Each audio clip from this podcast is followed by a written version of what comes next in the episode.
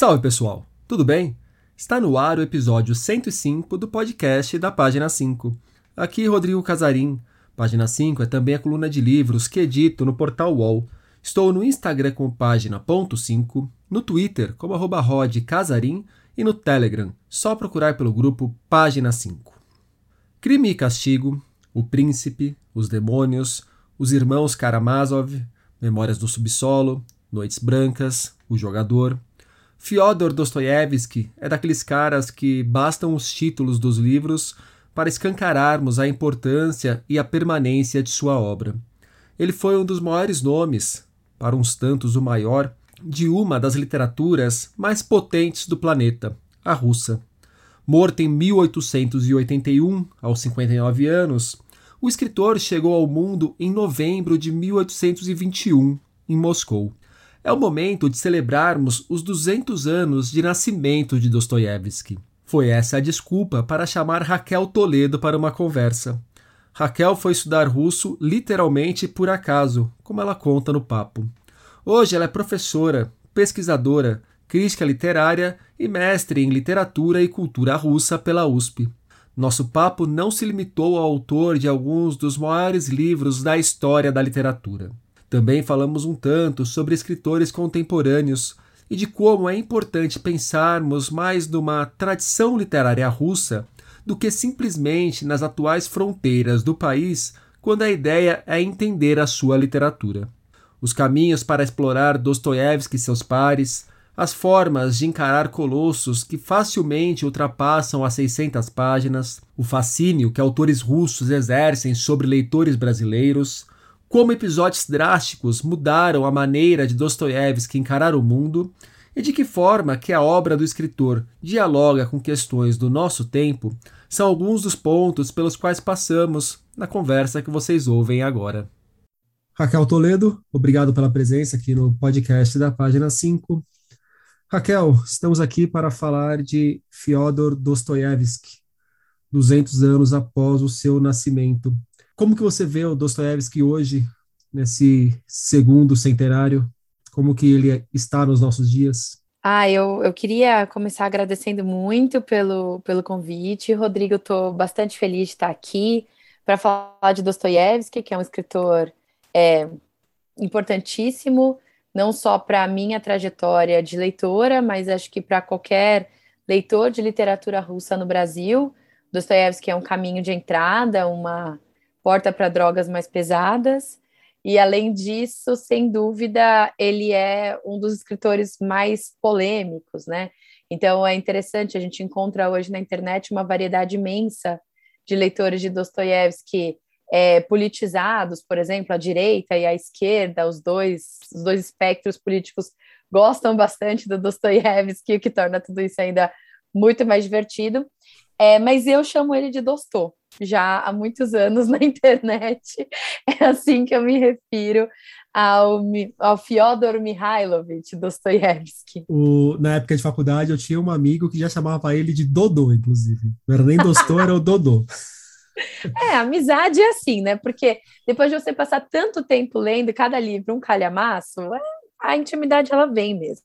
Você falou dele como muitas vezes um primeiro contato de leitores com a literatura russa, uma porta de entrada. Ele é uma boa porta de entrada para a literatura russa? É uma boa ideia você já pegar logo algum crime e castigo da vida para começar a se embrenhar nesse mundo? Recentemente eu conversei com o Irineu Franco Perpétuo, quando ele lançou como ler os russos. E eu falei que eu tinha a impressão que começar por um Gogol, por exemplo, poderia ser muito mais palatável. É, o que, que você pensa? Vai no Dostoiévski mesmo e beleza? Olha, depende muito do leitor, né? Essa é uma mensagem que eu, em geral, recebo bastante é, nos cursos que eu dou ou no Instagram esse tipo de pergunta, ah, por onde começar, começar por aqui, por ali.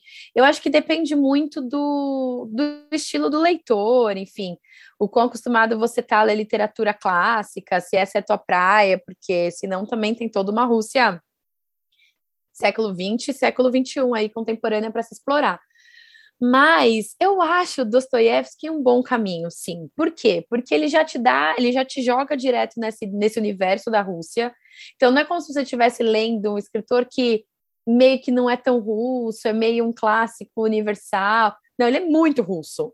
Né? Então, tudo no Dostoiévski é muito russo, é, os debates políticos são muito russos, então eu gosto disso, mas eu sei que ele também pode ser uma porta de entrada um pouco complicada. Recentemente eu dei um curso sobre crime e castigo, e eu tinha várias pessoas no curso, muitas delas haviam lido, sei lá, 20% de crime e castigo, tinha sido um primeiro contato com Dostoiévski, falou que Deus me livre, e nunca mais voltou, e aí estava tentando retomar o contato com o curso. Então, é complexo dizer isso.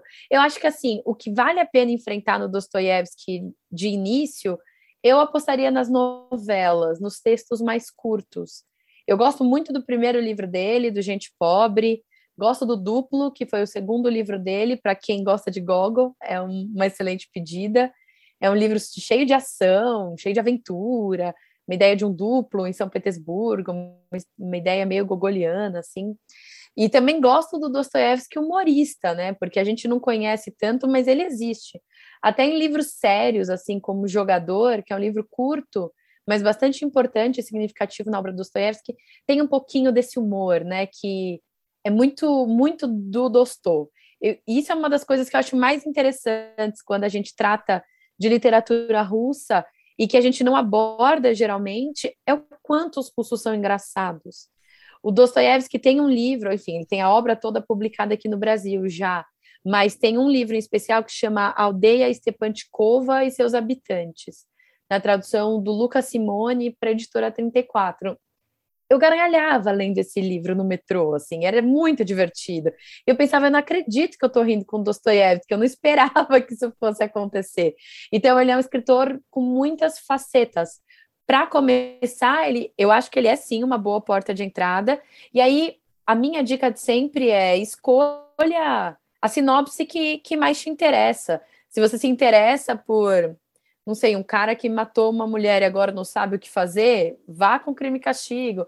Se você se interessa mais por confusões, assim, do campo, é uma boa ideia Aldeia Stepantikova. Se gosta de histórias fantásticas, tem o duplo. Dostoiévski tem livro para quase tudo quanto é gênero, e, e eu acho que o mais importante é justamente nesse caminho aí de uma sinopse que te agrade. E como que você foi construindo a sua relação com Dostoiévski, Raquel? E não só com Dostoiévski, mas com a literatura russa. Por que, que você resolveu estudar literatura russa no mestrado, uhum. por exemplo?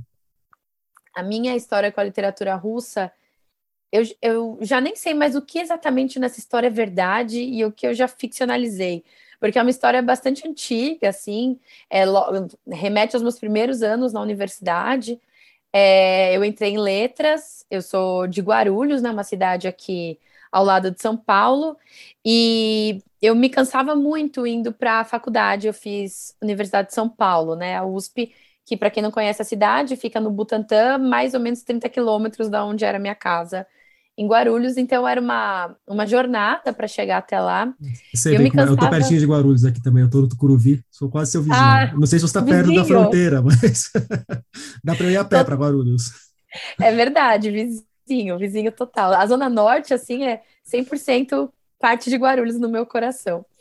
E, e, aí, enfim, quando eu precisava ir para a USP, que era todo dia, né, a princípio, eu, eu era muito cansativa, eu me cansava muito para ir e tal. E aí eu não, não prestei muita atenção quando precisei escolher quem, qual seria a minha habilitação do ano seguinte, né? Porque lá na Letras a gente faz um ano é básico e um segundo ano a gente escolhe uma habilitação além do português. E eu me lembro, sério, Rodrigo, é o que eu me lembro, de ter escolhido francês, espanhol e inglês como uma menina normal que eu era naquela época. Mas deu algum quiprocó que eu não fui atrás de saber, porque eu não queria ir para a faculdade de jeito nenhum nas férias, que eu estava inscrita no russo. E eu só soube disso quando eu cheguei na primeira aula do, do terceiro semestre, ali no começo do segundo ano, depois do carnaval, né? Que as aulas na USP só começavam depois do carnaval.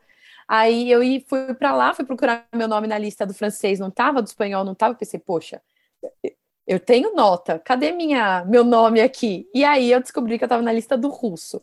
Até hoje eu não sei como isso aconteceu. Eu fui até a sessão de alunos e falei: olha, por favor, me tirem daqui, não, não faz nenhum sentido, o que está acontecendo? E daí o Toninho, jamais me esquecerei, um funcionário muito gente boa da seção de alunos da Letras, que, como eu, era São Paulino, e ele tinha um monte de foto do São Paulo no escritório dele, enfim, jamais me esquecerei. E aí ele, ele me disse: Olha, Raquel, o, o tempo passou para fazer essa, essa troca. É, o que você pode fazer agora é não ir nas aulas de russo, e aí você reprova e tenta de novo uma, uma língua que te interesse, ou você vai e tenta, aprende russo. Tenta de novo uma língua que te interesse e torce para a sua inscrição ir na língua que você escolher mesmo, né? Pois é. E daí ele falou: e, ou tenta russo. E ele ainda me disse o seguinte: vai ser ótimo, você vai poder escrever o nome das pessoas em russo no bar. E aí eu realmente pensei: cara, isso pode ser bem legal mesmo. E fui fazer russo. O primeiro ano de russo na letras era só língua russa, não tinha nada de literatura. E foi aí que eu pensei, ok, vou fazer russo, talvez seja interessante ler algum escritor. E aí peguei o Crime e Castigo, que tinha acabado de ser lançado pela 34 na edição do Paulo, na tradução do Paulo Bezerra. Acho que isso é 2005 que eu estou falando mais ou menos. E aí comecei a ler Crime e Castigo. Eu lembro que eu demorei uns quatro meses para ler o livro. Achei mega difícil. Achava que o personagem só dormia e acordava o tempo todo. E aí pensei, danou-se, né? O que eu vou fazer da minha vida agora? Odeio Dostoiévsky. Todo mundo é o... disse que eu ia amar. E se é esse o grande livro da literatura russa e eu já odiei, imagino o que vem depois, né? Danou-se! Aí eu vou pegar o outro eu... que o cara só fica andando a cavalo para ir para a guerra e nunca chega. Quando chega, só olha lá embaixo o campo. Não tem fim, né? Aí eu peguei um Tolstói para ler e li A Morte de Ivan E aí aquilo fez um. Ah, até que não é ruim literatura russa. Então eu cresci muito dentro dos meus estudos de literatura russa, evitando um pouco Dostoiévski, se é que isso é possível, por causa dessa experiência inicial que foi um pouco traumática. Mas depois eu fiz as pazes com Dostoiévski, enfim, ao longo dessa jornada aí de, sei lá, quase 20 anos, 16 anos de literatura russa, e li vários outros livros depois, e, e reli Crime e Castigo, e fiz as pazes com o livro. Hoje sou grande fã de Dostoiévski, mas foi um, um processo de estranhamento grande para mim. Mas eu acho que isso também passa muito pelo meu escopo de leitura. Eu não era uma grande leitura de uma grande leitora de clássicos, sempre, sempre li mais do século XX para cá, nessa época, né? E, e eu tô falando, sei lá, eu tinha 19 anos, 20 anos, eu era muito jovem. E então Dostoiévski me assustou. E eu gosto dessa história porque, além dessa maravilhosa coincidência de eu ter ido fazer russo para aprender a escrever nome de gente no bar e tá nessa há quase 20 anos, é, eu gosto de ter tido essa primeira experiência com a literatura que foi um pouco decepcionante porque eu sinto que a minha relação com a literatura russa ela foi um processo mesmo, né? Não foi uma paixão arrebatadora. Eu já conversei com gente que assim, eu falava que estudava literatura russa, a pessoa falava, nossa, e você já leu? E a pessoa leu tudo do Dostoiévski. Né? O Dostoiévski tem um fã-clube absurdo. E eu não, não tinha lido, né? Então, foi um processo, assim, para me reaproximar do autor, é, mas que, que foi bastante válido. Acho que tudo também tem um pouco seu tempo para acontecer. Não, e é legal essa sua resposta, porque também mostra que muitas vezes a trajetória como leitor, mesmo leitor de um grande nome como Dostoiévski, ela não é tão automática quanto algumas pessoas tentam vender, né? Que parece que é tudo muito fácil, tudo muito simples. Você chega a ler, é arrebatado e pronto, constrói-se um amor para a vida inteira e dali para frente é só um caminho muito prazeroso de trilhar é, muitas vezes, se não tiver uma persistência, não tiver uma segunda chance, não tiver um, pô, vou dar um tempo nisso aqui, depois eu volto, não tiver paciência de demorar quatro meses para encarar um livro, não se constrói uma relação, eventualmente, né? Total. Eu acho que, é, recentemente, eu fiz um, um curso, dei um curso sobre o Idiota, do Dostoiévski, que é uma leitura eu considero desafiadora. Ela não é difícil, mas ela é longa. E a história, apesar dela ter várias reviravoltas, assim, ela é uma história que cansa. Me cansou um pouco. Os personagens me cansaram, enfim. E eu fiz, é, eu fui lendo junto com a turma, né, esse ano, e a gente foi se encontrando semanalmente para comentar a leitura. E eu também trazia algumas, algumas é, informações sobre a cultura russa, sobre a construção literária da obra e tal. E, e durante essa, esse processo de leitura, que acho que foi de seis ou sete semanas, não foi nem um pouco rápido, eu me lembro de ter exatamente essa conversa com a galera que está fazendo curso comigo. É interessante que a literatura ela desafia a gente a ter outro ritmo, porque a gente vive hoje numa relação de tanta produtividade, inclusive com a literatura, com a leitura, né? A galera posando com pilha gigantesca de livros lidos no ano, livros lidos no ano. Existe toda essa obsessão por uma por um número, né? Uma quantidade de livros. E aí, de repente, você vai pegar um idiota que vai te dizer: não, você vai ficar aqui, ó, dois meses no meu colo, entendendo esse passeio, e é isso. Então, eu gosto dessa ideia também que a literatura traz, que é desafiadora, né? De, de colocar um freio nessa nossa velocidade de leitura. E tudo bem, tem livro que é assim. E eu acho que quando a gente se dedica principalmente a esses livros antigos e os russos, dos quais eu posso falar com propriedade, eles vão demandar esse tempo da gente. E ainda bem, né? Sei lá quantos idiotas a gente vai poder ler na vida. Então, se for só um, que seja com muito com muito carinho, com o tempo que ele leva, com o tempo que ele demora para florescer dentro da gente, enfim. Eu, eu gosto, eu sou bastante bastante partidária dessa leitura mais cuidadosa e menos apressada. O, vasculhando um tanto do seu trabalho para o nosso papo, eu fiquei muito curioso sobre essas leituras conjuntas. Eu imagino que você deve receber reações das mais diversas, não só sobre a obra do Dostoiévski, mas de qualquer leitura conjunta que você faça. Mas falando do, do Dostô, quais são as, os retornos, os, as queixas, os chorumes, os elogios, os devaneios mais frequentes e os mais inusitados que você costuma receber dos coleitores? É muito interessante esse processo de ler junto. Enfim, eu sou professora de literatura é, isso é 100% algo que me dá muito prazer, que essa leitura é construída é, em conjunto, né? Construída em conjunto, acho que isso é o mais legal. E é muito interessante, porque Dostoiévski geralmente atrai meu maior público. Dostoiévski, Tolstói, mas acho que mais Dostoiévski. E é agora que a gente faz tudo online, né? Eu, eu trabalho com uma escola de cursos livres chamado Lugar de Ler, e aí, no lugar de ler, a gente tem alunos do Brasil todo. E é muito bom, porque eu tenho, não sei, desde alunos que são pré-vestibulandos, assim, pré-universitários, terminando a escola, até pessoas que já são defensores públicos, juízes, médicos, enfim, pessoas aposentadas em outros, outros vários momentos da carreira. Então é, é muito doido, porque a gente se une cada um com o seu com, com a sua história, com a leitura, com a literatura e com os russos, e a gente começa a caminhar junto. Mas uma das coisas que sempre é um, é um dilema para os leitores dos russos em geral são os nomes, os nomes dos personagens. Então, como que a pessoa chama Ivan e de repente a mãe dele chama ele de Vânia? E Vânia ainda é fogo, porque no Brasil Vânia é nome de mulher, né? E na Rússia é apenas um apelido de Ivan. Então, todas essas mudanças, o próprio Dostô, né? Ele é o Fyodor Mihailovich Dostoiévski. E aí, de repente, alguém pode chamá-lo só de Fyodor Mihailovich. Outra pessoa vai chamá-lo só de Dostoiévski. Outra que é mais próxima a ele vai chamá-lo de Fédia, que é o apelido de Fyodor. E o leitor brasileiro fica como, né? Sambando ali, sem saber como lidar. O, só um exemplo ainda sobre os nomes, eu acho muito curioso quando a gente vai ler textos mais antigos da imprensa sobre literatura russa, sei lá, textos da década de 30, por exemplo, que hoje é muito comum a gente tratar o Tolstói como Tolstói e acabou. Mas é muito recorrente você pegar textos falando sobre o Tolstói naquela época e todos chamando o Tolstói de Leão. Leão, Leão Tolstói, depois Leão, Leão, Leão, não o Liev, que é mais comum hoje em dia a gente tratar, né? Mas é, é uhum. Leão, o Leão Tolstói. E é maravilhoso esse caso, porque Liev, que é o nome do Tolstói, é leão em russo, né? É o nome do animal. Então é, é uma tradução absoluta. E acho que também vem muito do francês, né? Do Leon Tolstói, que veio da França.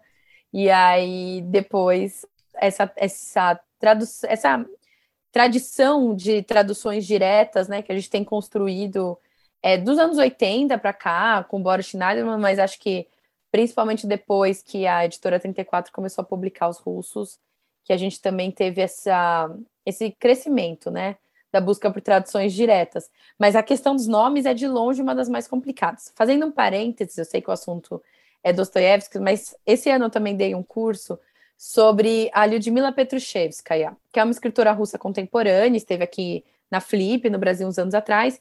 Ela tem dois livros lançados pela Companhia das Letras, os dois com tradução da Cecília Rosas.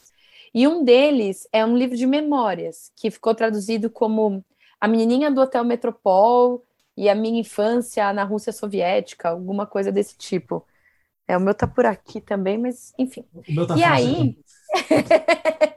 Confere, o título é esse, né? A Menininha do Hotel Metropol, Minha Infância na Rússia Comunista. Comunista, comunista. É, eu sabia que era um título meio apelativo, é esse. É, e, ela brinca com a gente nesse livro com essa questão dos nomes, porque ela começa contando a história da família dela desde o bisavô. Só que dentro da família os nomes se repetem um monte. Então, de repente, tem duas Sofias, é, duas Lyubov, não sei. E ela não explica quem é quem. E aí, todo mundo, né? Inclusive eu, quando li esse livro a primeira vez, a gente fica anotando: ah, essa aqui é a mãe, essa aqui é o pai, faz árvore genealógica, mas ela embanana tudo. E daí, no curso, me perguntaram, mas Raquel, e eu até encontrei alguém que fez uma crítica dessas que foi publicada no jornal. Falando, ela tá brincando com a nossa cara, né? É, os russos têm que começar a entender que não dá para ler livros russos se eles não explicam quem são os, as pessoas, né? Quem são os personagens. E eu vim por um outro partido com os meus alunos. Eu falei, gente, isso é proposital, né?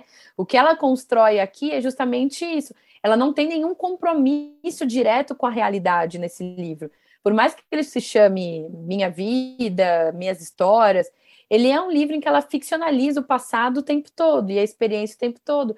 Então, não importa se o cara, se esse cara aqui era o tio avô, ou o avô, ou o bisavô, vai na história, né? Se joga na história. Então, eu acho que às vezes também tem isso. A gente fica se prendendo muito a alguns detalhes da narrativa e a, a leitura deixa de fluir. E o nome, às vezes, pode ser um deles.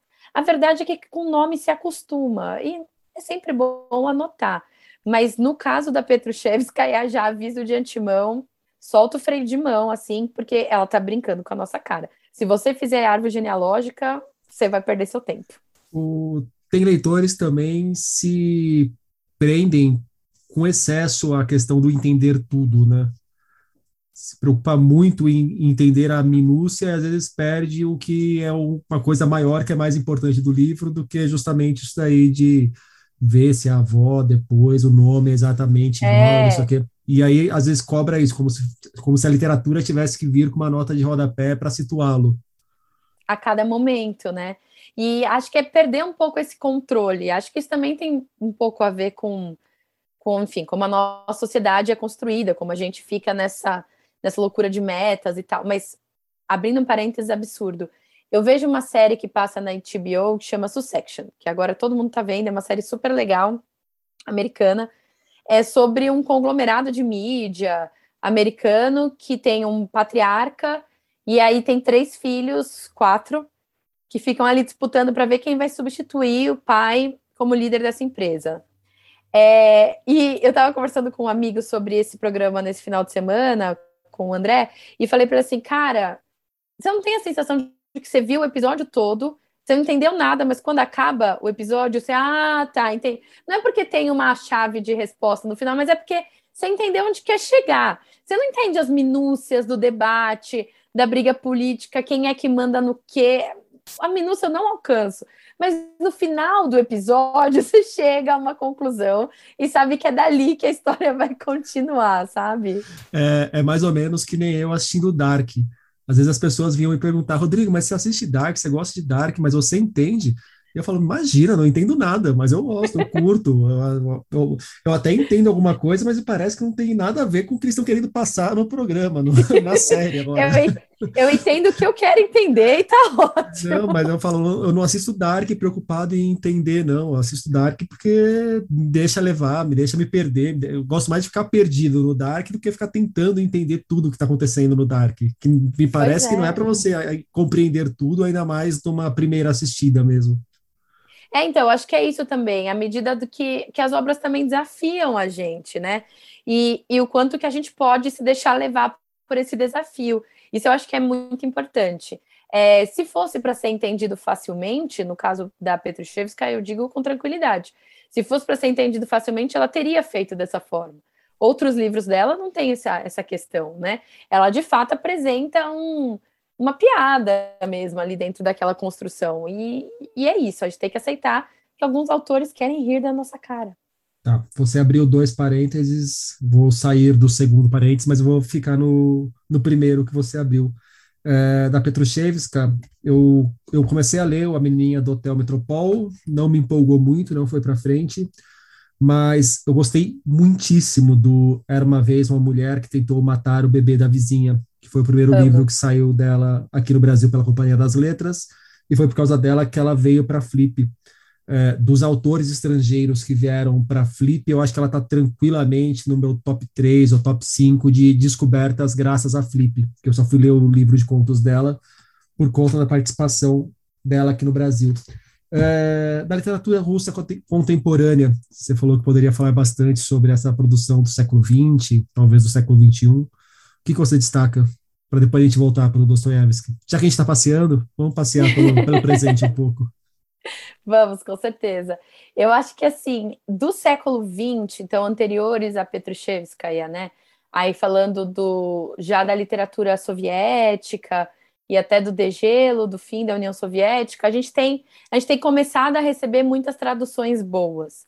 É um desses escritores que para mim é um grande destaque, que é um, um, escritor que emigrou da Rússia nos anos 80 é, e que tem sido publicado pela editora Kalinka, é o Sergei Davlatov.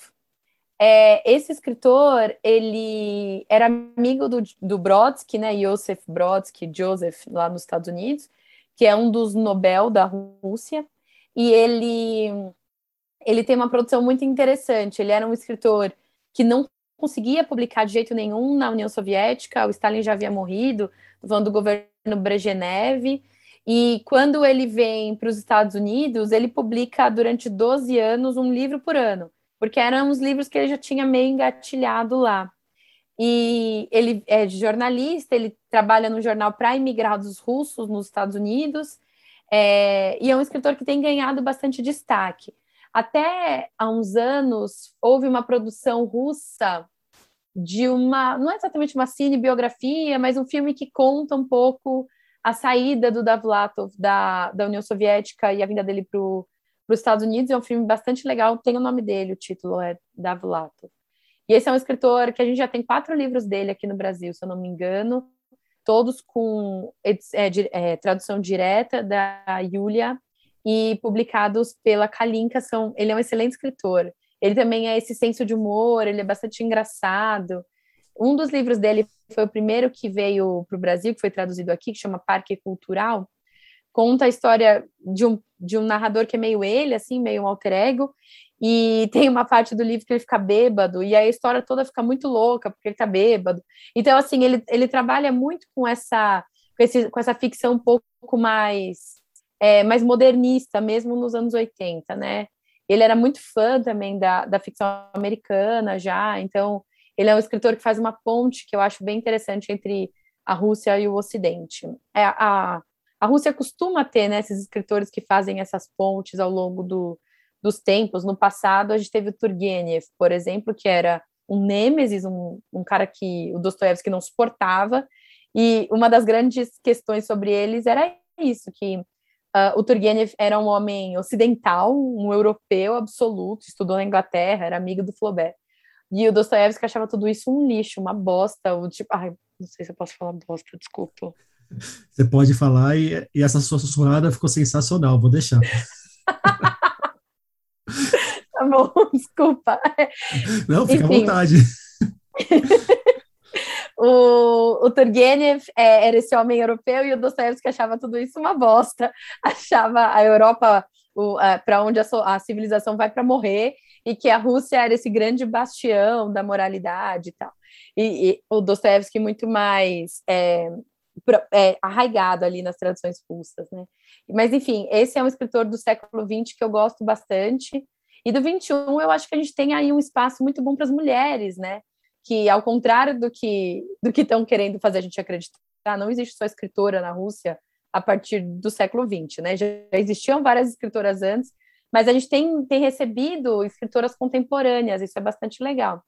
É, além da Petrushevskaya, de quem a gente falou agora, tem a Svetlana Alexievich, que não é russa, é bielorrussa, mas ela é de expressão russa, ela escreveu durante a União Soviética e, e é uma escritora que se identifica também com as traduções literárias da Rússia, é, que também é bastante significativa, e a... esqueci o nome. Aí é que saiu o livro agora. das meninas? Ulitskaya, isso. E tem a Lyudmila Ulitskaya, que saiu agora, é, Meninas, o título do livro de contos dela, traduzido pelo Irineu Franco Perpétuo pela 34, que é uma escritora é, vivona também, atuante politicamente, muito interessante. É, então, eu acho que a gente tem agora uma primavera das mulheres, vai, se a gente pudesse dizer dessa forma. Acho que não só pelo interesse do mercado de trazer escritoras, como também de encontrar essas escritoras vivas, o que é bastante legal. Eu espero, se eu puder fazer esse apelo aqui, que o mercado também olhe para essas escritoras mais antigas, né? A Rússia tem uma história de escritoras ali desde a Catarina II, né, a imperatriz, a Catarina Grande que escrevia, que incentivou muito o estudo das mulheres, todo o século XVIII, XIX. Nós temos boas escritoras na Rússia, é, muito importantes e que não, não chegaram ainda até aqui. O, Raquel, na hora que você falou da Svetlana, você tocou num ponto muito importante. É, me parece que não dá para a gente falar de literatura russa ou entender a literatura russa querendo limitá-la pela fronteira política da Rússia, ainda mais se a gente for pegar a fronteira política da Rússia hoje. A literatura russa, historicamente, ela se expande muito além das fronteiras russas ou soviéticas, não? Sim. A, é, gente... a gente tem que pensar nessa expressão da literatura russa mais do que Exato. numa literatura russa de, delimitada pelo, pela margem do país. Você pode falar um pouco Perfeito. sobre isso, por favor? Claro, é exatamente isso. É, a Ucrânia, por exemplo, né? A Ucrânia é um país que tem uma, uma rixa eterna com, com a Rússia, com a União Soviética, enfim, está sendo constantemente atacada né, pela Rússia, mas um dos grandes escritores russos é ucraniano, que é o Gogol. Eu fiz é... essa pergunta para você justamente porque recentemente Pensando eu recebi nele. xingo falando que o Gogol não era um escritor russo, era um escritor ucraniano.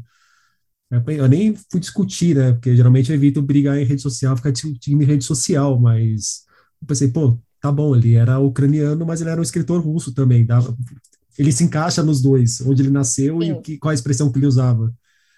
Me pareceu que seria até não exatamente igual, mas se considerar, sei lá, Clarice Lispector não é uma escritora brasileira, é uma escritora ucraniana.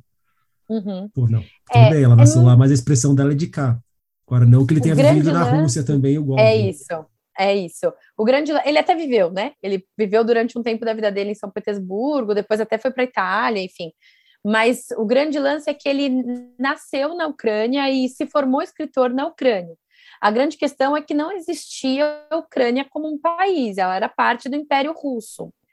Depois do Gogol, um outro grande escritor ucraniano de expressão russa, que nós estudamos como literatura russa, é o Mikhail Bulgakov, que é o autor do Mestre Margarida, que é um desses livros é, mais cults assim, da literatura russa, também um livro muito legal.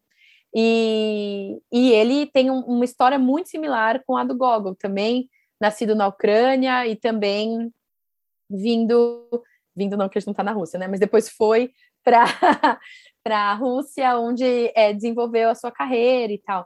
Mas são escritores que não nasceram na Rússia, mas nasceram no domínio russo, no caso do Gogol do Império e no caso do Bulgakov da União Soviética.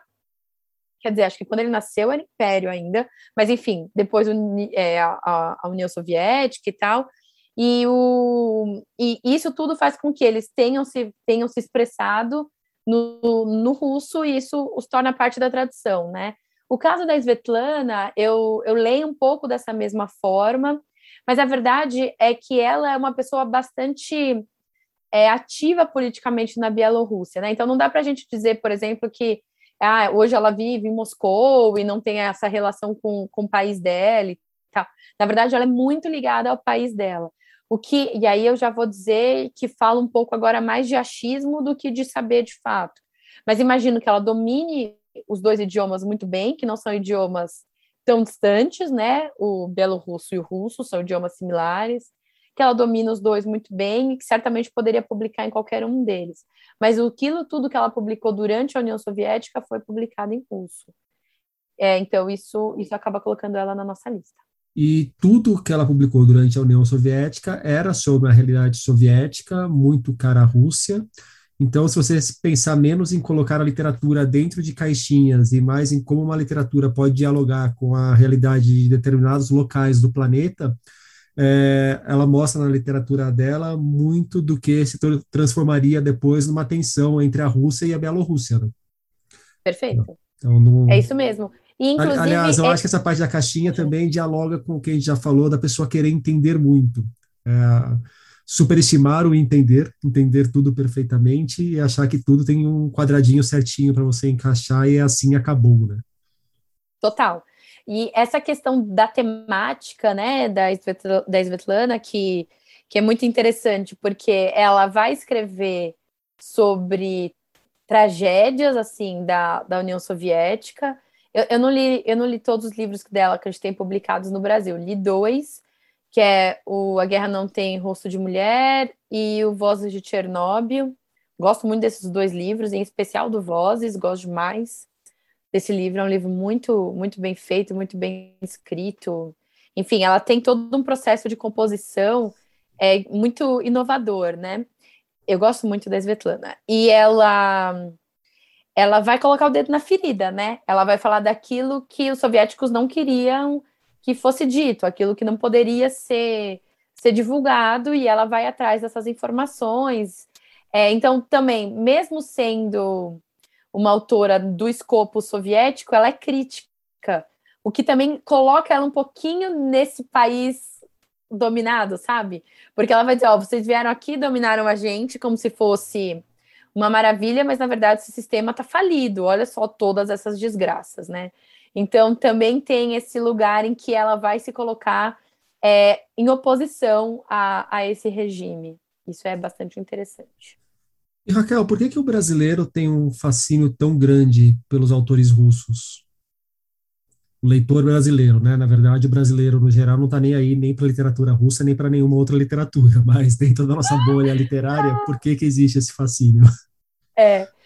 Cara, excelente pergunta. Eu acho que eu, eu, eu, construo alguns paralelos que não são exatamente meus, né? São coisas que eu fui aprendendo ao longo do, dos meus estudos, em especial com um professor que eu tive na universidade, é, que é o professor Bruno Gomide, que estuda muito essas relações Rússia-Brasil. E ele sempre levantou alguns tópicos que eu fui pensando sobre ele, e eu fui pensando sobre eles ao longo dos anos, né? Uma coisa que é bastante interessante para a gente, isso pode ser consciente ou não, é que Rússia e Brasil são países à margem da Europa, né? Então, nós não só à margem da Europa, como também à margem da América do Norte, etc. E a Rússia é essa, essa Europa de lá, essa Europa distante, essa Europa que é e não é, uma coisa meio né, complicada, é, não sabe exatamente quanto de si é Oriente, o quanto de si é Ocidente. E o Brasil também é uma dessas economias e também dessas culturas marginalizadas, né, que não tem tanto esse, esse prestígio. Então, acho que essas duas coisas nos unem em alguma medida, criam uma relação entre, entre esses dois países.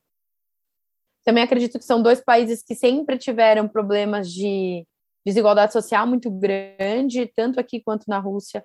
Dois países que tiveram os seus sistemas é, de trabalho compulsório, né? Aqui a escravidão, lá a servidão. A Rússia foi o último país da Europa a acabar com a servidão, nós o último do mundo, se eu não me engano a acabar com a escravidão. Então, também nós dois, os desses dois países com essas chagas muito fortes, é, acho que isso tudo acaba nos aproximando de, de alguma forma, é, historicamente e culturalmente. Porque eu sempre fico pensando nisso também, né? Nossa, a Rússia está lá do outro lado, o mundo nos separando, um clima totalmente diferente. Os russos são muito diferentes da gente, mas existe de fato essa, essa fascinação e é um pouco dos dois lados, assim, não diria que eles leem brasileiros como nós lemos russos, não, a não ser o Jorge Amado, que eles adoram, e o Paulo Coelho, claro. Mas é, existe de fato um fascínio assim do, dos russos pelo Brasil, né? É difícil, é difícil responder essa pergunta. Eu acho que a literatura russa ela tem esse, ela tem esse peso muito forte que vem da tradição europeia, de quando ela foi validada ali na França, é, ainda no século XIX, depois no século XX, é, todos os, to, toda a história da União Soviética, que também sempre foi muito fascinante aqui no Brasil, é, a esquerda em geral aqui no Brasil, não só aqui, né, nos Estados Unidos também, mas sempre olhou para a União Soviética com muita curiosidade, com, com muito interesse, e isso tudo vai criando um pouco esse imaginário desse país outro na nossa cabeça. Mas eu acho que o grande lance da literatura russa é o fã-clube, né? Quem gosta de literatura russa fica falando de literatura russa assim por uma hora sem parar que nem eu, e aí isso vai vai criando essa curiosidade, né? Acho que passa um pouco por aí. Mas eu, eu não, não tenho dados é, muito científicos para responder, essa é uma sensação que eu tenho. Talvez também seja um pouco chique falar que está lendo literatura russa, e a pessoa pensa, vou tentar, bem, né? não sei. Na né? mesa do bar, depois que você escreve o nome de alguém em russo, você fala um pouco do ah, Dostoevsky. Funciona demais. é, Raquel, você já falou de algumas traduções e de nomes de tradutores na nossa conversa. Esse é um ponto importante, porque cada vez mais a gente tem traduções no nosso mercado da literatura russa, e hoje, dos grandes clássicos, nós temos algumas opções de traduções. É, o que, que você orienta para quem está nos escutando na hora de escolher uma tradução? Me parece que o básico é primeiro procurar uma tradução que seja direto do russo, esquecer aquelas traduções antigas, a não ser que seja para estudar como que eram as traduções antigas mesmo, mas não é um foco só na leitura em si a partir disso, como escolher uma tradução para ler algum grande livro? Uhum. Eu penso muito assim, é, quando a gente fala de Brasil, Brasilzão, é importante que a gente tenha em mente que nem todo mundo vai ter acesso a tudo que o mercado editorial produz. É, já aconteceu de eu receber mensagens no Instagram assim, ó, oh, Raquel, você sempre diz para ler traduções diretas, na biblioteca da minha cidade tem essa aqui, essa tradução é direta? Eu olho e digo, não, não é. Mas leia, né? É, é sempre melhor ler do que não ler. Não passe essa vontade, né? Não, não deixa é, a oportunidade de passar. Leia o que você puder ler. Agora, uma vez que você pode escolher, com certeza, uma tradução direta, eu também procuraria é, e procuro, né? Editoras que eu sei que têm um trabalho sério com essas traduções, então que vão ter um bom trabalho de revisão, um bom trabalho de preparação. Também gosto de edições que tragam prefácio e pós-fácil.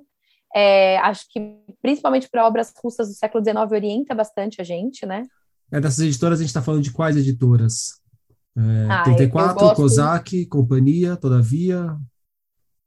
Acho mais que é alguma que trabalha... Ah, a Perspectiva tem algumas coisas de poesia, de literatura russa, a Globo, que é a Biblioteca Azul, né? Também tem uns Pushkins, tem algumas coisas ali que são bem legais. Tem aquela editora Aí, pequena focada em russo, que você já citou, eu não lembro o nome dela. Kalinka, editora Kalinka, que é bem bacana, que vai publicar umas coisas bem fora da casinha, assim, né, que não é o, o óbvio absoluto.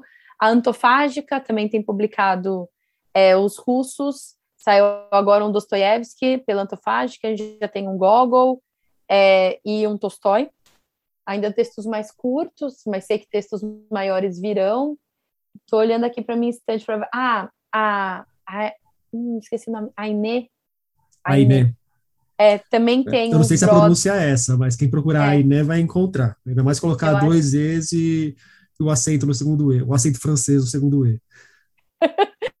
Aí na Inê tem tanto tem dois autores que têm saído por lá, a Marina Tsvetaeva, aí das mulheres, né? Essa, assim, do começo do século XX, é a escritora que eu estudei no meu mestrado, e também a, o Brodsky, os poemas do Brodsky, alguns textos do Brodsky. É, os poemas estão traduzidos do russo, os textos em prosa estão traduzidos do inglês, porque foram escritos em inglês, tipo discurso Nobel, essas coisas. Lá tem. Mas, assim, acho que a grande, a grande chave mesmo, e é o que eu faço, eu pesquiso quem é o tradutor também, sabe? Para evitar golpes assim que existem. Então, eu olho, pesquiso quem é a pessoa, dou um Google, não custa nada, muitas vezes o celular está na mão, e aí já, já tira um pouco essa dúvida. E também vale a pena conversar com outras pessoas, pesquisar na internet. Mas acho que tem outras editoras é, pequenas que também têm produzido textos do russo, que não são essas grandes, né, que a gente citou, é, e que tem textos bem legais também. Então, com bons, boas traduções. Então, acho que vale a pena não ficar só fechado também no mundinho grandes editoras de São Paulo. Assim, acho que vale a pena expandir, mas sempre pesquisando, encontrando tradutores que sejam de fato especialistas, porque faz diferença, né? E, e valoriza também o trabalho que é feito na academia, que já é tão escanteado o tempo todo. Quando a gente valoriza o tradutor, né, um tradutor especialista, quando a gente valoriza uma editora que se preocupa em dar emprego para a pessoa que fez doutorado em literatura russa, é, é sempre muito bom. Raquel, voltando à desculpa para o nosso papo, já que o Dostoiévski ficou um tanto escanteado, né, um tanto escanteado nesse aniversário de 200 anos dele, é, como que era a Rússia na época que ele viveu e como que isso nos ajuda a entender a literatura que ele produziu? O Dostoiévski, ele tem uma uma história muito interessante, né? Ele nasceu em Moscou, é, numa família simples. O pai dele era médico, que tinha abandonado a nobreza. O pai dele foi assassinado. Parece que existe um rumor de que talvez por servos, enfim. Foi uma coisa que ficou muito complicada na vida do, do Dostoiévski, gerou um trauma. Isso quando ele era ainda bem jovem. E aí, quando ele começa na carreira literária, ele é recebido com bastante entusiasmo, né? Então, quando ele publica O Gente Pobre, o primeiro livro dele, ele vai ser tido como esse novo Gogol, esse nova voz da Rússia que vai dar voz aos desvalidos, aos infelizes, aos pobres. É, existia na Rússia nessa época, então, essa corrente crítica de literatura é, que se chama Escola Natural, que queria encontrar um escritor que não fosse necessariamente realista do ponto de vista é, da construção da narrativa, mas que se preocupasse em, em tratar daqueles que eram excluídos da sociedade, né? Como Gogol, por exemplo, teria feito para esses escritores. E no meio desse processo, Dostoiévski acaba se envolvendo em, em círculos de estudos de textos proibidos, enfim. O czar era extremamente preocupado, né? Se eu não me engano, era o Nicolai I. Nicolau I. Ele era. Pode falar. Não, eu ia complementar só porque eu estava claro. pensando. É, naquela hora que você falou das similaridades do Brasil com a Rússia, eu ia colocar, eu acabei deixando, mas agora eu acho que você está falando do Kizar, eu acho importante. É, me parece que aproxima os dois países, mas a questão do autoritarismo na Rússia é ainda mais grave do que no Brasil, né? Porque o Brasil a gente tem uma questão para resolver com o autoritarismo. Lá parece que já está muito bem resolvido, que é um Estado sempre autoritário, só vai, vai mudando o grau de autoritarismo, mas. Vai mudando a foto na parede, né? É, não, mas... e assim, e quão rígido que vai ser a punição para quem. Se você vai tomar o chazinho envenenado agora, se você vai para o gulag, o que vai acontecer, né? Sim, sem dúvida. É, não é absurdo a gente dizer que a Rússia nunca teve um período mínimo democrático, assim. Então, a gente teve os, os Romanov ali, todo aquele período imenso que dura até a Revolução, né? Então, a gente está falando de séculos de monarquia que vão sucumbir com a Revolução Russa. O Lenin logo fica doente, né? Enfim, ele logo tem que se afastar do poder, o Stalin sobe ao poder, e é isso aí que a gente já conhece. É, então... Desculpa ter te interrompido, mas só para a gente situar para quem estiver ouvindo, porque assim, a, o período soviético não foi um lapso autoritário dentro de uma história democrática. Não. Foi um lapso que mudou a forma de autoritarismo, mas num país, é. num lugar que sempre viveu sob regimes autoritários. Né?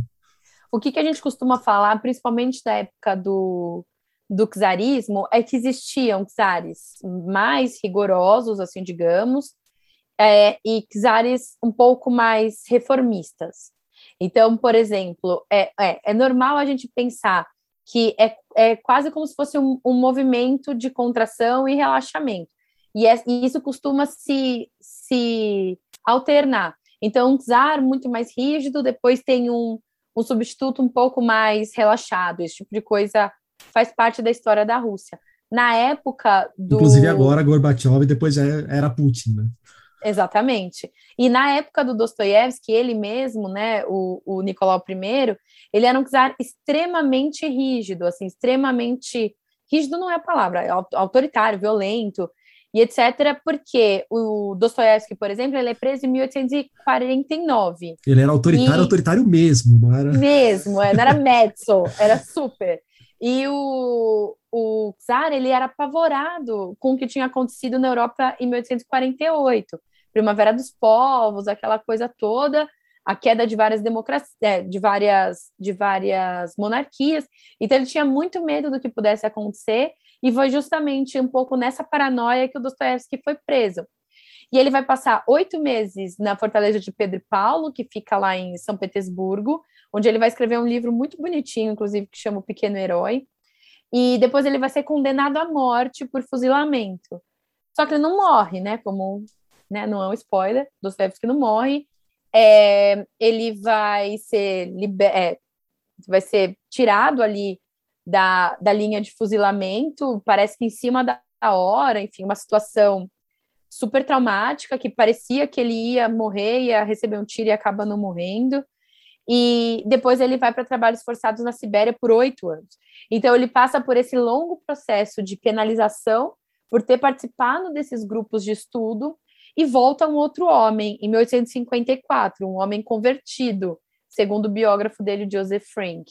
Essa conversão do Dostoiévski é uma conversão não só à monarquia, mas como também a um jeito russo de ser, né? Então, é, e aí vem todo esse asco que ele tinha, por exemplo, em relação à Europa.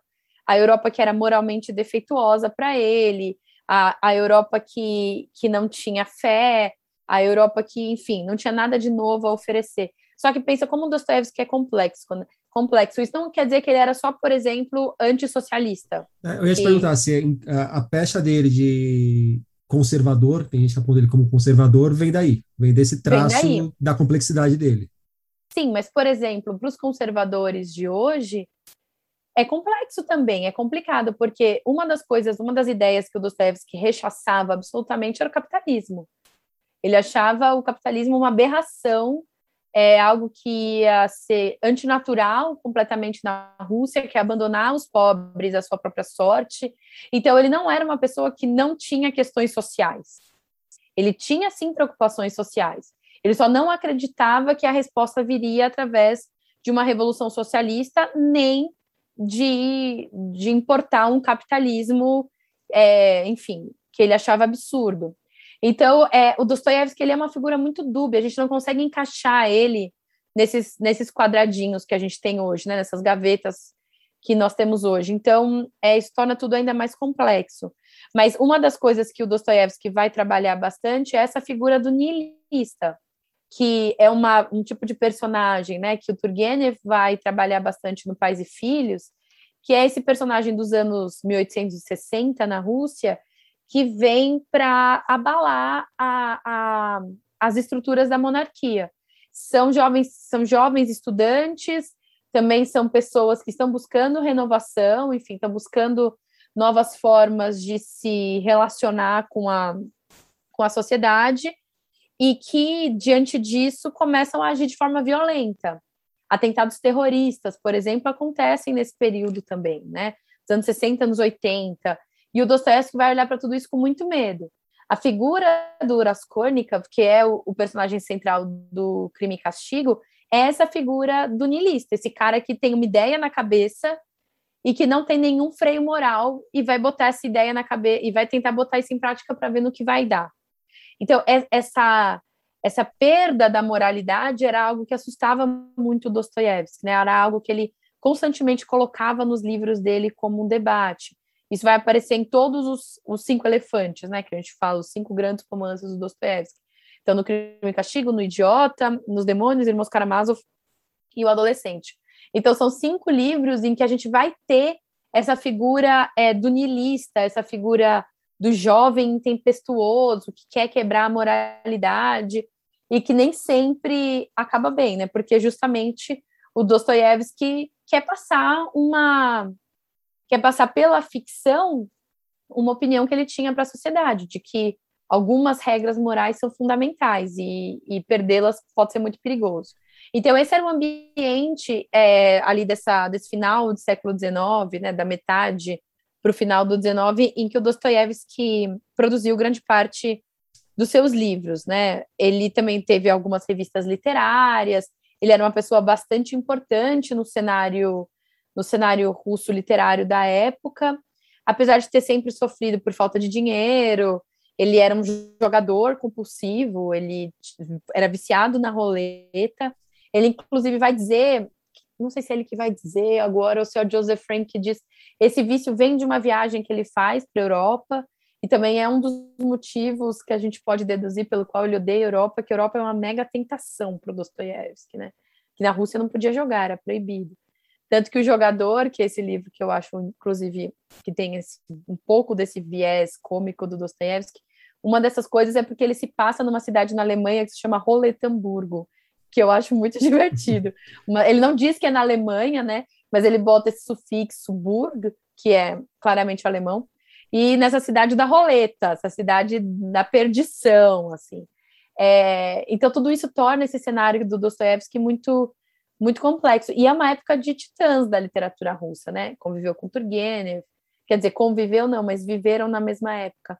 Com Turgenev, com Tolstói, com que ele nunca se encontrou, por exemplo. Então, eles têm uma, uma relação, é, é um momento de efervescência literária muito grande. Vou fazer uma variação de uma pergunta que eu já te fiz lá no começo. É, apesar da inegável qualidade dos textos mais breves do Dostoiévski, você já falou do, dos contos, tem as novelas, tem as crônicas, você já escreveu bem sobre as crônicas também, a gente não falou das crônicas aqui na conversa ainda, mas já vi elogios seus às crônicas. É, apesar disso, o cara que se vangloria de adorar a literatura russa, ele tem os Cinco Elefantes como um dos desafios a serem cumpridos na vida, é, seria a, variante literatura russa do que é decorar faroeste caboclo, mais ou menos, alguma coisa assim, é quase um, um, um rito de passagem dar conta dos cinco elefantes. Para os cinco é. elefantes, tem algum caminho para se percorrer com eles? Ou vai no que você já falou, vê a sinopse, vai escolhendo qualquer um, encara e boa? Ó, eu começaria no crime e castigo. Acho que que é um caminho bom, é um caminho seguro. Se eu não me engano, ele é o menor dos cinco. Acho que ele é um, um caminho válido. Eu, eu confio na, na ideia da sinopse, eu acho que, que ser guiado pelo interesse é sempre a melhor opção quando se trata de, de ler por prazer, né? Acho que ser guiado pelo interesse. Uma leitura possível também seria uma leitura cronológica. Aí também acho que começaria com crime e castigo da mesma forma, né? acho que é Memórias sob Solo, que não faz parte desses elefantes, aí é Crime e Castigo, O Idiota, Os Demônios, Karamazov, não lembro agora onde entra. É, mas é mais ou menos essa ordem. Eu, eu acho que o Crime e Castigo é um bom começo. Eu acho que ele tem esse, esse personagem central, que é esse niilista, né? Essa pessoa que vai desafiar as leis morais, etc. Tem um final que eu odeio, acho. Eu não sei se eu odeio, eu tenho problemas com o final do Crime e Castigo. Eu gosto muito da crítica do Nabokov, naquele livro Lições de Literatura Russa, Nabokov odiava o Dostoiévski, acha péssimo. E, e, ele fala assim, ai, nossa, brega, é não sei o quê. E eu concordo um pouco, acho também um livro que tem um final um pouco brega, mas até esse final meio catártico, assim, ele é dostoiévskiano, essa breguice faz parte do Dostoiévski, assim, então eu acho que é um, é um bom começo. E eu também gosto bastante é, do Idiota, principalmente porque, diferente do Crime e Castigo, que o protagonista, cujo protagonista a gente não consegue criar afeição, no idiota é o contrário. O príncipe Mishkin, que é que o idiota propriamente dito, é um fofo absoluto, né? Às vezes ele dá uma raiva na gente pela sua incapacidade de lidar, mas até a premissa de tão idiota livro, que é. É, mas a premissa do livro é ótima, né? Essa ideia de um, um personagem completamente bom, uma pessoa completamente pura, uma mistura de Jesus e Quixote, segundo o próprio Dostoiévski, que tem que encarar a vida na cidade, a vida é, social, né? A grande questão do idiota, diferente do crime e castigo, é como viver em sociedade, assim, o, o Mishkin não consegue, né, essa sociedade de aparências, de falsidade, de sedução, e o Crime e Castigo vai por outro caminho, né, um caminho mais político, eu acho, um livro um pouco mais político do que o Idiota, mas eu escolheria um desses dois, acho que são, são boas portas de entrada. Raquel, quando a gente ouve críticas ao Dostoiévski, uma das mais frequentes é que o estilo dele não seria tão bem acabado, que os textos dele careceriam, de repente, de um processo de reescrita ou de edição para ficar com um formato melhor resolvido, aparar excessos, é, pensar em melhores soluções para determinadas passagens. E muita gente atribui isso à necessidade dele escrever com constância para conseguir pagar as contas no final do mês. Então ele não tem muito tempo de ficar trabalhando na carpintaria do texto e trabalhando e retrabalhando e reescrevendo e indo tomar um café para pensar nos melhores caminhos, porque ele precisa entregar o negócio, pegar o dinheiro, vender eventualmente e continuar sobrevivendo. A máquina precisava girar, a questão financeira tinha que ser sanada. Essa é uma crítica que faz sentido, é um senso comum que só, só vai se repetindo por aí, mas não tem muito pé em cabeça. Qual é dessa, dessa máxima sobre ele? É um debate, é um debate que se tem de que ele não escreve tão bem quanto Tolstói, né? Eu acho que isso é, é algo que se costuma dizer, de fato. Eu vejo que o Dostoiévski tem claramente um projeto literário, né? E talvez esse projeto literário não seja tão tão minucioso quanto o do Tolstói, por exemplo, mas é, eu ainda acho que às vezes é uma, é uma solução fácil, assim, quando a gente não gosta muito do Dostoiévski, falar que, que ele não escreve bem, né? Hum, eu discordo, eu discordo. Eu acho que de fato ele teve muita dificuldade para conseguir escrever. O próprio caso do idiota, ele já tinha é, recebido o adiantamento pelo livro, quando ele começa a escrever, ele já tinha gastado esse dinheiro. Enfim, ele está sempre enrolado nunca, com né? dinheiro. ele está sempre enrolado com dinheiro, nunca tem muito por onde escapar. É, então ele está sempre. É, e é muito diferente da situação do Conde Liev Tolstói, que está sempre de boa, né? Enfim, só com seus dilemas morais, que, claro, devem pesar na alma do Tolstói, mas enfim, é, a barriga estava sempre cheia, né?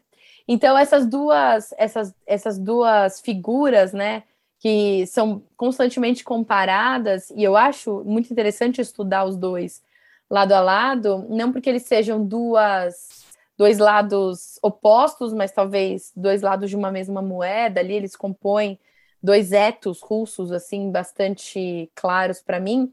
Eles fazem, eles é, o, o, e o Dostoiévski vai ser de certa forma filho dessa situação em que ele está vivendo, né? Que ele vai ser obrigado a viver por toda a vida, né? Ele nunca vai ter uma vida confortável até o fim dos seus dias. Tolstói, imagina, morreu velhíssimo porque fugiu de casa, numa situação completamente outra. Dostoevsky doente, epiléptico a vida toda, enfim. Então, acho que todas as questões podem ser levadas em consideração, mas não como se eu estivesse desculpando Dostoevsky por escrever mal, assim, porque de fato eu não acho que seja o caso. É, ele era caótico na sua produção, às vezes roda pela internet, assim, no Twitter, nos manuscritos do Dostoiévski. Não sei se você já teve a oportunidade de ver, é muito bom. São é uns desenhos, e aí puxa, aí tá escrito na vertical, de repente tá escrito na horizontal. Enfim, existem. É, no, é caótico, né? E acho que isso mostra um pouco o caminho. Mas se a gente for pensar tanta teoria que saiu, tanto teoria literária quanto até teorias psicanalíticas, Freud, grande leitor de Dostoiévski, que vieram a partir do Dostoiévski, né? Que vieram a partir de, desse caos que ele produz. O Bartin vai levantar toda uma, uma teoria do romance polifônico em cima dessa construção do Dostoiévski que era vista como algo defeituoso. E, e o Bartin vai defender que não, que era uma, um projeto literário, propriamente dito, um projeto estético de uma narrativa que vai ser perpetuada por várias vozes e muitas vezes você não vai saber de fato que voz é aquela naquele momento. Então, eu, eu tenho cautela, assim, com essa, com essa afirmação. Não, não compro muito ela, não. Esses manuscritos eu já vi, e sempre que eu revejo, eu penso, tá, esse cara fez tudo isso daqui, e depois, na hora de passar limpo, ele inventou alguma coisa nova, que não é possível que ele conseguiu se localizar nesse, nesse emaranhado de rabiscos aqui que ele produziu. quem passava limpo era a esposa, né? A segunda esposa do Dostoiévski, que ficava lá é, de, é, datilografando, né? Enfim, é estenógrafa, né? Que era estenógrafa dele e tal. E eles trabalhavam em conjunto. É, enfim, a, as esposas, de forma geral, sempre tiveram uma participação muito ativa na produção dos escritores, especialmente as escritores do século XIX. E a Ana, se eu não me engano, a Ana Dostoiévskaya, ela teve uma participação muito importante na organização desse caos. O que, que era viver com esse homem, né? Não consigo nem imaginar. Eu ia te fazer a última pergunta do nosso papo e eu juro que ia deixar para fora a pergunta de boteco. Mas já que você trouxe o Conde para a conversa, me vejo obrigado a te perguntar a famosa, e aí, Dostoiévski ou Tolstói? Cara, difícil. Eu acho muito difícil. A, a verdade. Ou tanto faz. É que eu, é que eu não vou responder, né? É, eu não vou responder tá. isso. Então vai, me enrola. Mas eu vou te enrolar com maestria. Porque, na verdade, eu tenho uma relação muito carinhosa com, com Tolstói. E eu tenho um problema de afetividade, assim, eu, eu tenho uma relação muito afetiva com a literatura, eu acho que ela só faz sentido para mim desse jeito. E, e o Tolstói foi esse cara que me abriu o mundo da literatura russa, sem dúvida. Mas quanto mais eu conheço a vida do Dostoiévski em especial, né? A gente tem essas biografias do Joseph Frank que são monumentos assim de trabalho, de pesquisa e muito bem escritas. É, o Dostoiévski ele tem uma mente muito fascinante, né? Ele tem um jeito de olhar para o mundo muito único, que, acho que enriquece muito a leitura da obra dele quando você entende onde ele quer chegar, né? Para que, que que aquilo está sendo feito. E eu acho que ele consegue fazer isso em alguns momentos de um jeito menos didático, isso é bom, do que o Tolstói, que em alguns momentos cai na palestrinha dentro da, da sua obra literária, né? seus contos posteriores, aí depois que ele volta para sua casa, para sua dacha, né, para sua sua propriedade no interior. É, depois de eu ter escrito o Guerra e Paz, o Ana Karenina, o, o Tolstói ele, ele se torna um escritor que com ideia, né? Todos eles têm, né? Na Rússia, os escritores são grandes pensadores da sociedade, e ele tem uma, uma ideia de sociedade muito interessante, aquela coisa meio cristão anarco, e, e isso vai aparecer nos textos, às vezes de um jeito um pouco didático demais. E o Dostoiévski nunca facilita para o leitor nesse sentido, né? Ele coloca todas essas vozes misturadas para você tirar ali a sua conclusão. Mas não, não vou escolher. O, o Tolstói tem textos muito potentes, assim, eu gosto muito do Ressurreição, foi o último romance dele. É, é um livro maravilhoso sobre sistema prisional, sobre as injustiças é, do sistema jurídico, uns assuntos assim que eu, você não imaginava ver em literatura russa e que são muito atuais e pulsantes, etc. E eu gosto demais.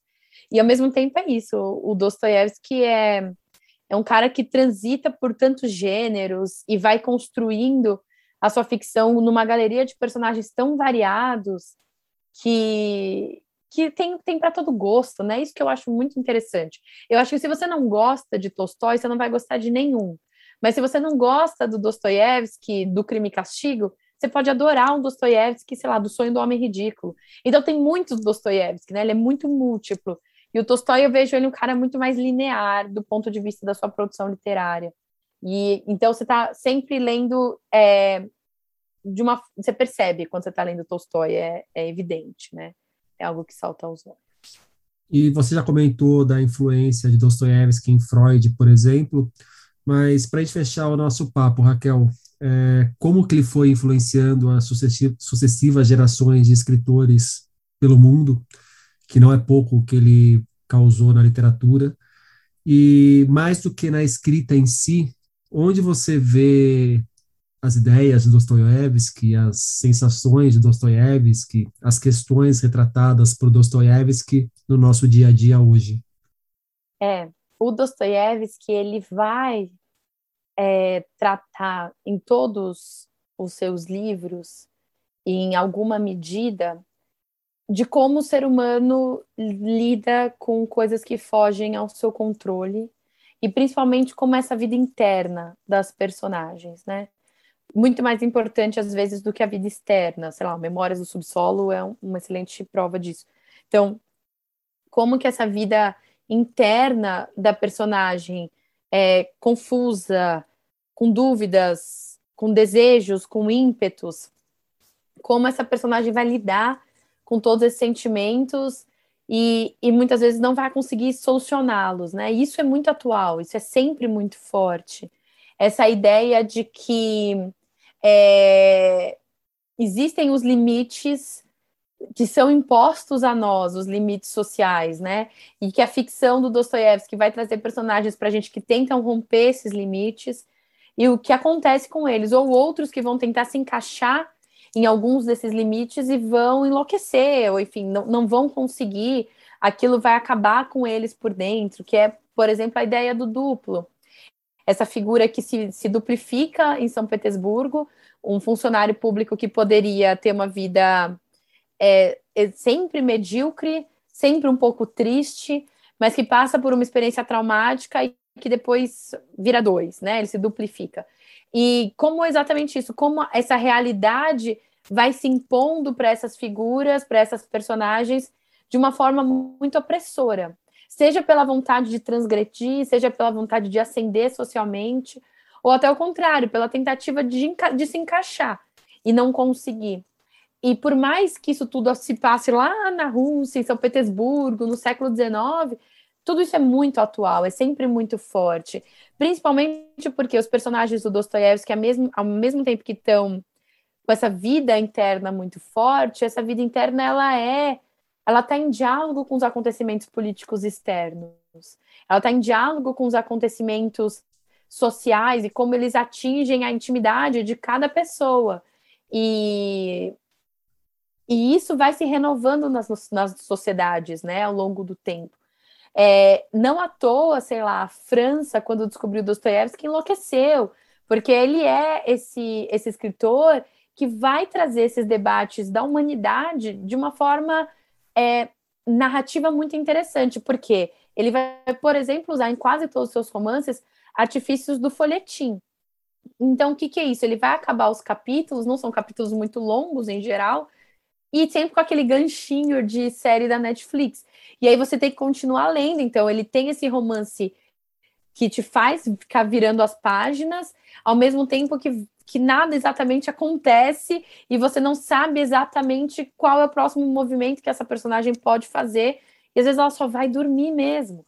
Então, tudo isso prende a gente dentro dessa narrativa pelo artifício literário, ao mesmo tempo que traz esse debate interno muito profundo. Então, o que eu acho que faz com que o Dostoiévski seja um escritor ainda muito lido é justamente a união dessas duas coisas.